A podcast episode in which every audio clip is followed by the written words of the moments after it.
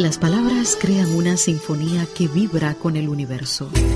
El arte de la palabra. El límite posible entre la vastedad de las ciencias y las sutilezas de la vida. Literatura siempre. Saludos mis queridos amigos, muchísimas gracias por acompañarnos. Soy Abel Rosales. El arte de la palabra enlaza continentes te conecta con el mundo. Hoy ofreceremos, mis queridos amigos oyentes, dos momentos especiales en el arte de la palabra dedicados a la poesía de la dinastía Han de China por intermedio del sinólogo peruano Guillermo Dañino. spa.cri.com.cn Opiniones y sugerencias spa.cri.com.cn el arte de compartir y conocer. Literatura siempre. Poesía de la dinastía Tang en el arte de la palabra por intermedio del sinólogo peruano Guillermo Dañino. Del poeta Li Pae, Lamento en la escalinata de Jade. Poesía de la dinastía Tang en el arte de la palabra. Brilla blanco rocío sobre las gradas de Jade. En la prolongada noche empapa las medias de seda. Una joven descorre la húmeda cortina transparente, fascinada ante la espléndida luna de otoño. En este poema, solamente la palabra lamento, inicio del título, nos indica un sentimiento triste. Todo el poema nos está sugiriendo, si sabemos leer, este mismo sentimiento. Puesto que este poema y hay que saberlo para entenderlo mejor, se refiere a las cuitas de las doncellas de palacio que esperan en vano al rey. En ese tiempo, reyes y emperadores disponían de tantas concubinas que ni siquiera las conocían a todas. Por esto, los funcionarios y los poetas criticaron esta práctica cruel e inhumana que obligaba a envejecer solitarias a muchas jóvenes. Durante la dinastía Tang, la poligamia de los emperadores estaba institucionalizada.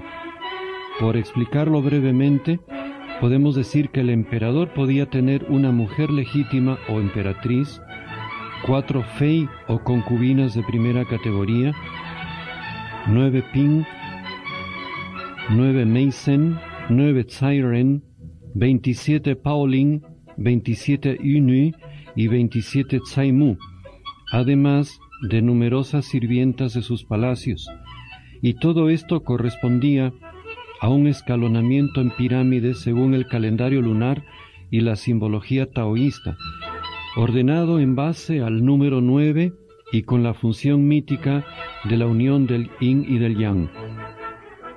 El famoso poeta Pai Chui en su célebre poema Balada de Lamento Eterno, aludió a esta situación en un verso, cuando decía, Tres mil bellas en palacio, de tres mil amores solo uno.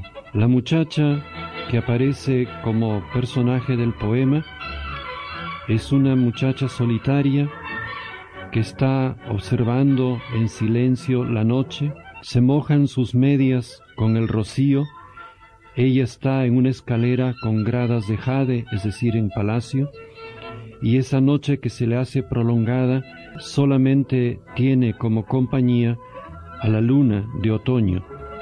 Descorre la húmeda cortina transparente, dice, y se queda contemplando la luna de otoño.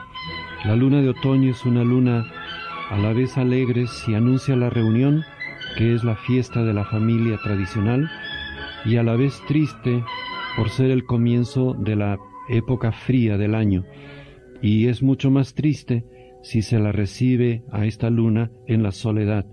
Y este es el caso de la muchacha que se lamenta en esta poesía de Lipae que se titula Lamento en la escalinata de Jade. Brilla blanco rocío sobre las gradas de Jade. En la prolongada noche empapa las medias de seda. Una joven descorre la húmeda cortina transparente, fascinada ante la espléndida luna de otoño. Agradecemos al sinólogo peruano Guillermo Dañino por estos minutos en el arte de la palabra y más adelante volveremos con él para seguir conociendo detalles muy precisos de la poesía de la dinastía Tang de China.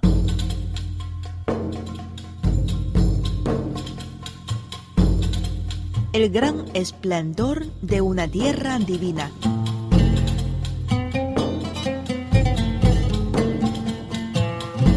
Palabra por palabra se ha fundado la memoria del mundo. El arte de la palabra. Literatura siempre.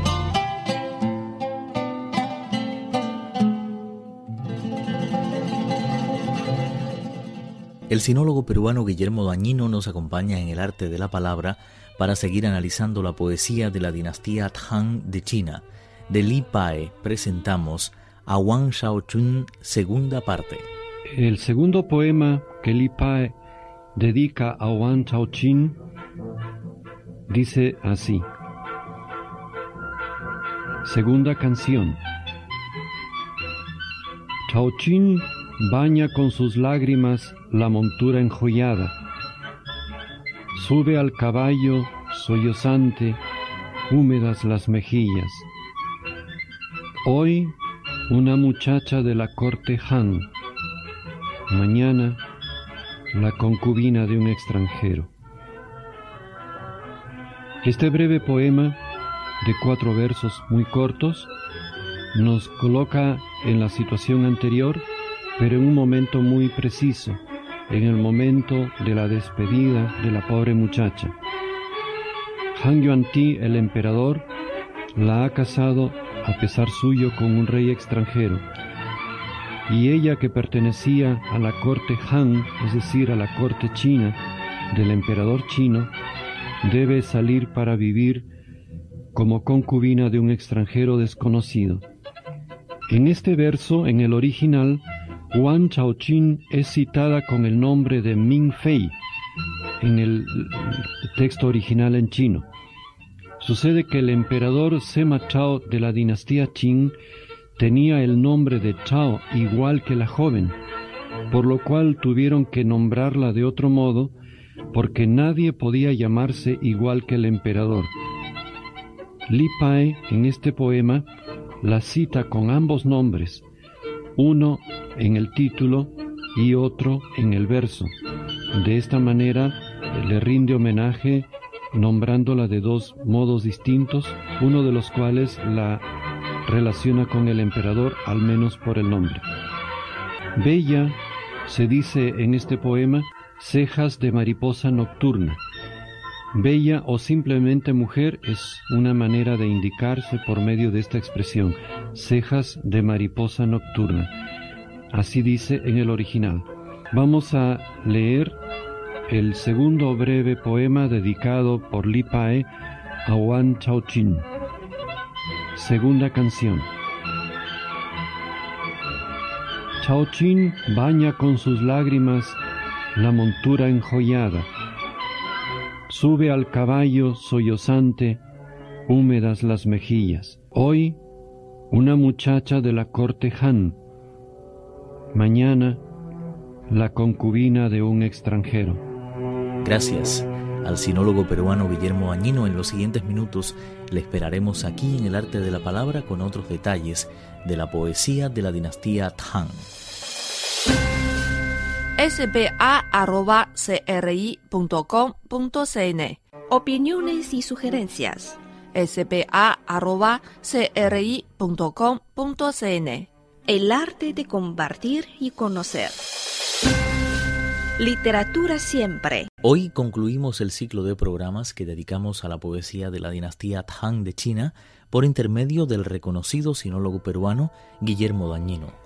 Tenemos ahora cuatro poesías de Li Pae dedicadas al amor con el título de Baladas de Tseye. La primera se llama Primavera y es la primera balada. Dice así, a orillas del lago recoge hojas de morera la dama Lofu del reino de Qin. Sus blancas manos brillan entre las verdes ramas, su vestido rojo bajo el radiante sol. Debo irme, mis gusanos de seda tienen hambre. Con tu carro de cinco caballos, no tardes en llevarme a casa. Estos cuatro poemas están escritos con la misma melodía o para la misma melodía que en chino se llama Tseye y que significa medianoche, pero al mismo tiempo es el nombre de una famosa cantante popular del siglo IV, originaria de Wu, la actual provincia de Jiangsu donde está Nanking. Esta famosa cantante, Tseye, compuso una melodía que Li Pai y otros poetas utilizaron como modelo. Se observará que las cuatro baladas, puesto que están copiando el mismo modelo, tienen la misma estructura. Cinco caracteres por línea y seis líneas por verso. Tseye se convirtió en el nombre de este estilo, medianoche, estilo que es triste por lo general y que fue conocido también como canción de diablos. Los cuatro poemas corresponden a las estaciones primavera, verano, otoño e invierno en este orden. La dama Luofu está citada en el segundo verso de este poema. Esta dama fue una beldad del reino de Qing. El reino de Qing quedaba en la actual provincia de Shanxi del período de primavera y otoño del año 722 a.C. Esta dama ha dejado tanto recuerdo que aún en la actualidad las muchachas de hoy dicen para rechazar a un pretendiente, lástima, Luofu ya tiene marido.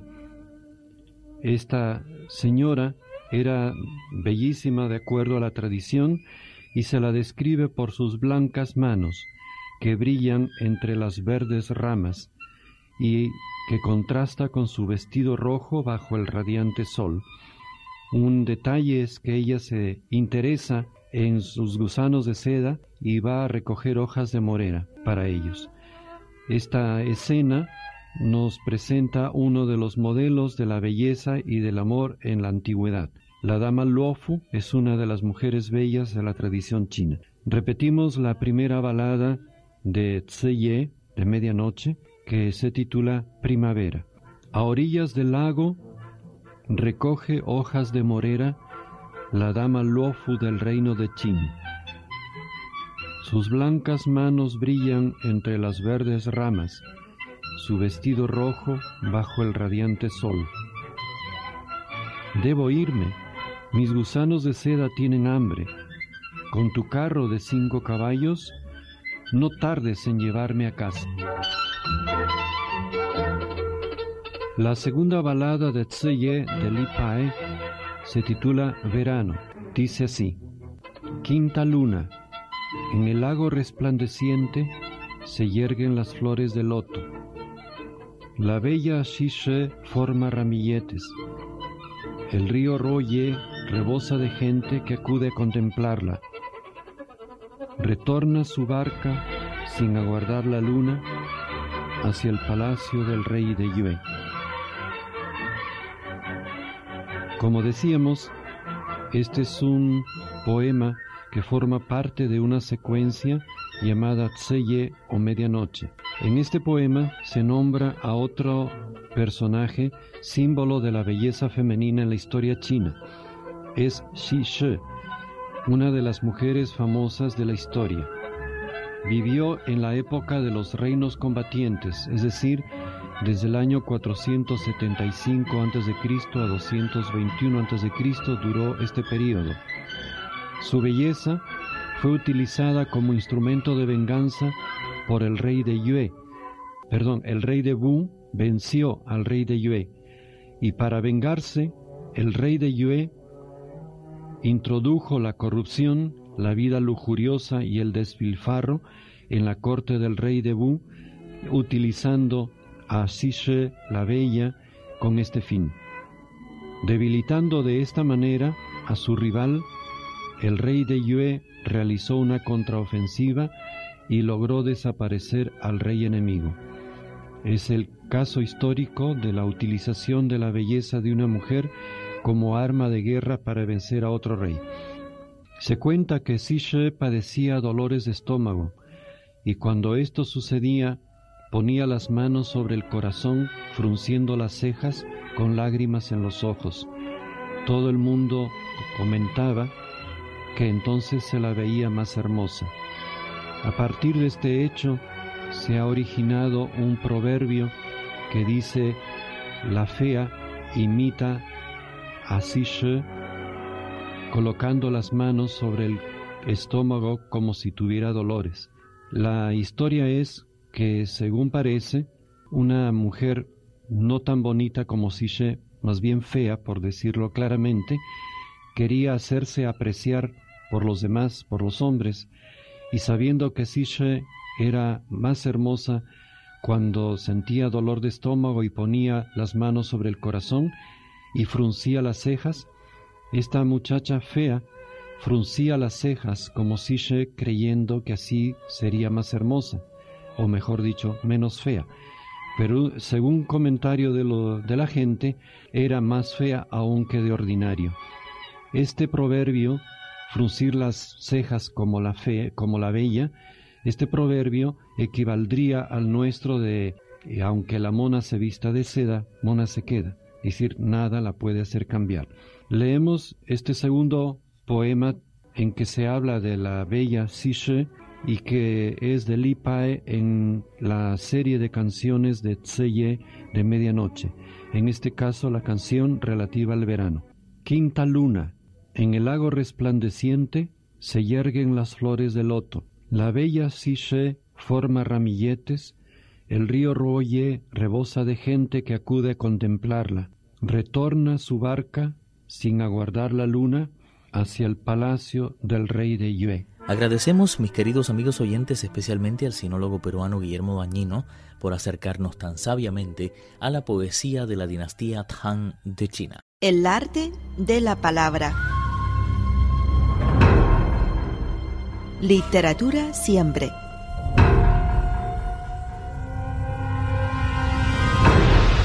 Cristina Pimpín, Viva Tang Yin y Abel Rosales, quienes habla. Esta es una producción Radio Internacional de China.